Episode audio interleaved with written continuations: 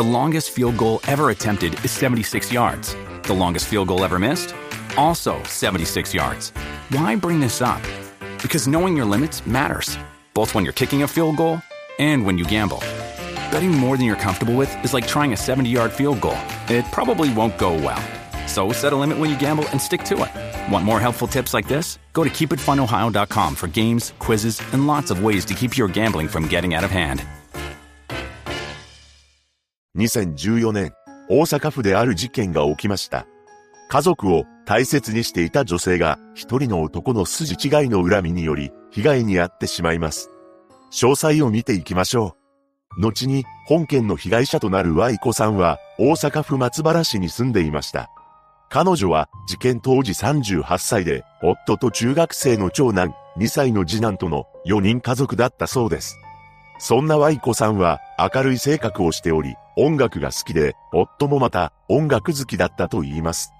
そのため、Y 子さんがボーカルを担当し、夫がギターを担当するというバンドを楽しんでいました。また、彼女は子供たちのことを大変可愛がっていたそうです。実際、知人に対しては小さい子供がいて可愛いと話していたと言います。そんな Y 子さんのことを周囲の人たちは子供を可愛がるいいお母さん、気さくでフレンドリーな人という印象を持っており、親しまれていました。そして彼女は家計を支えるためスナックでアルバイトをしていたのです。そこでの Y 子さんもお店の客たちに人気者でした。何でも Y 子さんはお酒が飲めなかったらしいのですが、トークが面白くてみんなを笑わせていたそうなのです。そんな中、事件前年である2013年8月頃、一人の男がスナックに客として来店してきました。その人物というのが、後に本件の加害者となる男、松本隆だったのです。松本は市営住宅に一人で暮らしていましたが、離婚歴があり、子供とは別居していました。当時の松本については、挨拶をしたら返してくれて、礼儀正しいと感じる住民もいたと言います。しかし、その一方で、ある男性は、松本について、物騒な証言をしていたのです。というのも、その男性は、松本とトラブルになったことがあったのですが、シャツの首元から入れ墨を見せてきて、俺が10歳若かったらどうなってたかな、などと生きってきたというのです。さらに松本は、自分は暴力団関係者だ、などと凄んできたと言います。実際に松本がその筋の人間かどうか明確にはわかりませんが、物騒な男だということに変わりはありませんでした。彼に関する危険なエピソードはこれだけではなく、実は Y 子さんが勤めるスナックに出入りする少し前にとんでもない事件を起こしていたのです。その事件というのが元妻に対する傷害事件でした。彼は半年ほど前に離婚した元妻のことを忘れることができずにいたのですが、元妻に新しい恋人ができたことを知り、激怒したのです。そして、裏切られた、などと逆上し、元妻の勤務先に乗り込んで、暴れるという騒動を起こしていました。その一件で逮捕されており、裁判で恐ろしい発言をしています。なんと、命を奪ってやりたいという気持ちでいっぱいだった、などと証言していたのです。その後、元妻には関わらないと約束をし、懲役2年、執行猶予5年の有罪判決を受けています。しかし、元妻には関わらないという言葉は真っ赤な嘘だったのです。釈放された松本は、その直後から元妻の勤務先などに繰り返し電話をかけています。そのため、裁判所から元妻への接触を禁じる保護命令が出されたのです。ただ、松本はそんなことはお構いなしに、10日後には命令を無視して電話を再開するという迷惑行為をしています。これが2013年10月のことなのですが、その一方で松本は Y 子さんが勤めるスナックにもたびたび足を運んでいました。そこで松本は悩みを聞いてくれる Y 子さんの姿勢に徐々に惹かれていってしまうのです。そして11月頃になると元妻への恨みを忘れるようになりました。その代わり、松本は Y 子さんに好意を寄せるようになります。彼は周囲に対して Y 子さんのことを心がええから彼女が好きやねんなどと話していたそうです。そして松本と Y 子さんは松本の行きつけである居酒屋にもたびたび訪れていたそうです。松本はいつも物静かな印象だったらしいのですが、店主によると、Y 子さんといる時の彼は楽しそうに笑っていたと言います。ただ、あくまで松本が一方的に好意を寄せている様子であり、4から5回ほど食事に出向いていましたが、2人は客と従業員という関係でした。しかし、Y 子さんの中では、ただの客というよりも、もはやストーカーに近い印象を持つようになっていきます。実際、年が明けた2014年になると、松本は Y 子さん宅まで訪れるようになったのです。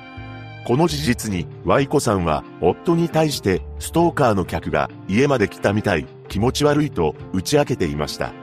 この話を聞いた夫は、警察への相談を促すとともに、自宅周辺に不審者がいないか警戒するようになったのです。そんな中、2014年2月頃になると、松本の行動はさらにエスカレートしていきます。彼はしつこく Y 子さんにメールを送りつけるようになり、Y 子さんが返信をしないと不満を感じるようになりました。Y 子さんはお店側にも松本のストーカー行為を相談しています。そして2月28日、お店側が松本にもう来てほしくないときっぱり言い放っており、出禁にしたのです。しかし、この行為に松本は逆上し、3月1日と翌日の2日に33通ものメールを送りつけました。その内容は次の通りです。いつかは別れが待ってると覚悟の上の片思いやったわ。女って難しいな。ワイコにちょっと甘えすぎたかな。自分の女でもないのに、一緒にいる時は自分の女と勘違いしてた。いや、そう思いたかったのが本音かな。こんな別れ方でごめんな。このような内容についで恐ろしいメールも送りつけてきたのです。気分悪いわ、警察に電話しろや、殺されると、今の気持ち刑務所の方がマシや、準備して待つわ、殺される前に警察に電話してや、頭冷やす時間を最後にくれや、ワイコのことまだ好きやねん。忘れることができへん。刑務所で忘れて出てくるわ。こうして次々とメールが送られてくると同時に何度も必要に電話もかかってきたのです。これに恐怖を覚えたワイコさんは松原署にスナックの客から一方的に好意を寄せられしつこく電話やメールが来ると相談をしました。この相談を受けた大阪府警は危険度チェック表で A から C の3段階の中度にあたる B と認定しています。そのため、2週間に1回以上の頻度で安全確認を行うことを決定したのです。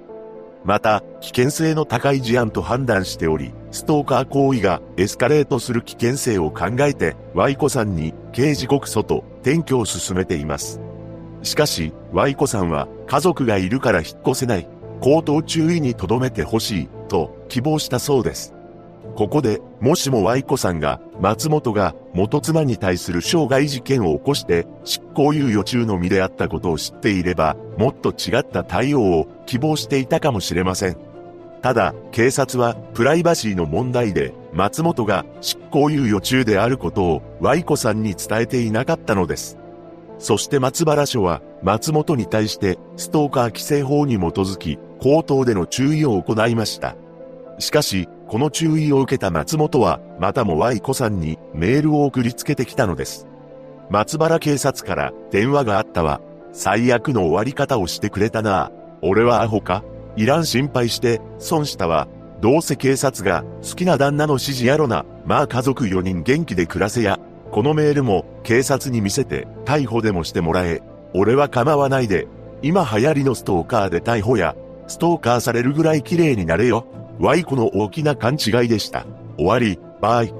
こうして松本からのストーカー行為が収まることはなかったため、Y 子さんは松原署へ再度ストーカー被害の相談をしています。そして相談を受けた松原署は松本を呼び出して文書による警告を行いました。その一方で Y 子さんは知人の飲食店を訪れ、慣れ親しんだ店を辞めたくないけど、被害を避けるために新しい店に移ると話しています。そしてしばらくは別の飲食店で働くことになりました。その後、松本のストーカー行為は沈静化していったのです。また、4月2日には、署員が Y 子さんに安否確認の電話を入れています。すると Y 子さんは、もう松本から何も連絡はない。ありがとうございました。と、担当者に伝えました。さらに、松本自身も、もうあいつに関わる気ないから、と弁解しており、これらのことから警察は、危険度チェック表で、最も低い判定である C に引き下げたのです。しかし、松本の、もうあいつに関わる気ないから、という言葉は、大嘘だったのです。この時、彼は、次のように恐ろしいことを考えていました。Y 子が警察へ相談したせいで、会うことも話すこともできなくなった。接触を試みれば、逮捕される可能性もある。手にかけるしかない。驚くべきことに、松本は Y 子さんの命を奪おうと考えていたのです。これを実行するため、松本は Y 子さんが勤めていたスナックの周りをうろついています。そんなことになっているとは思っていない Y 子さんは、4月の下旬、元いたスナックに復帰することにしました。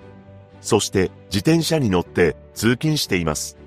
しかし、松本はストーカー行為を継続しており、店先に Y 子さんの自転車があることから、彼女がお店に復帰したのだと知ったのです。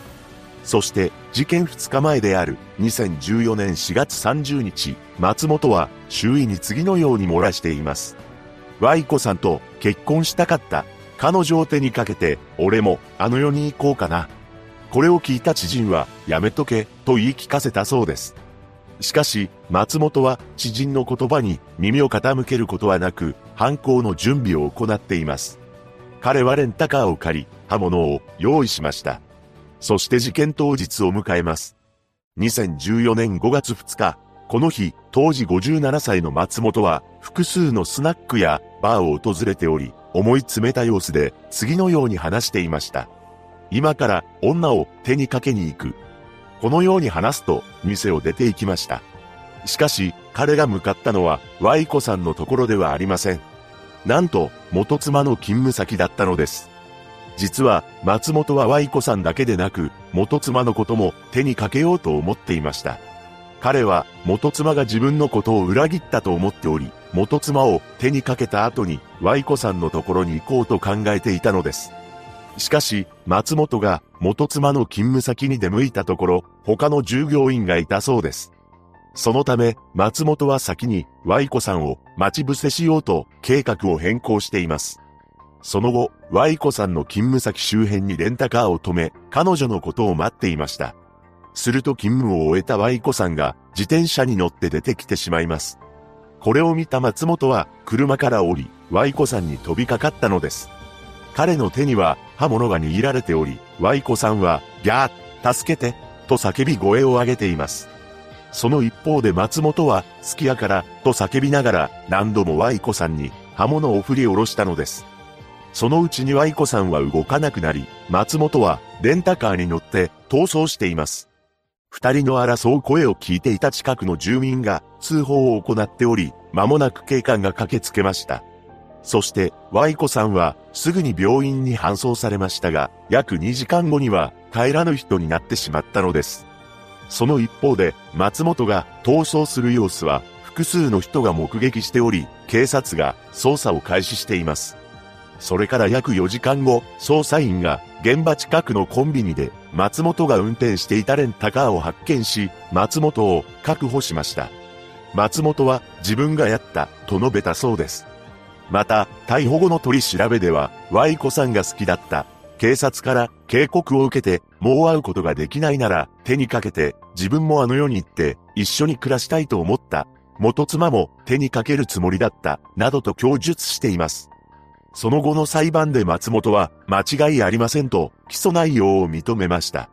判決公判で裁判長は、一方的に裏切られたと、解釈して恨んでおり、理不尽で身勝手の極みとして休刑無期懲役に対し懲役30年を言い渡したのです。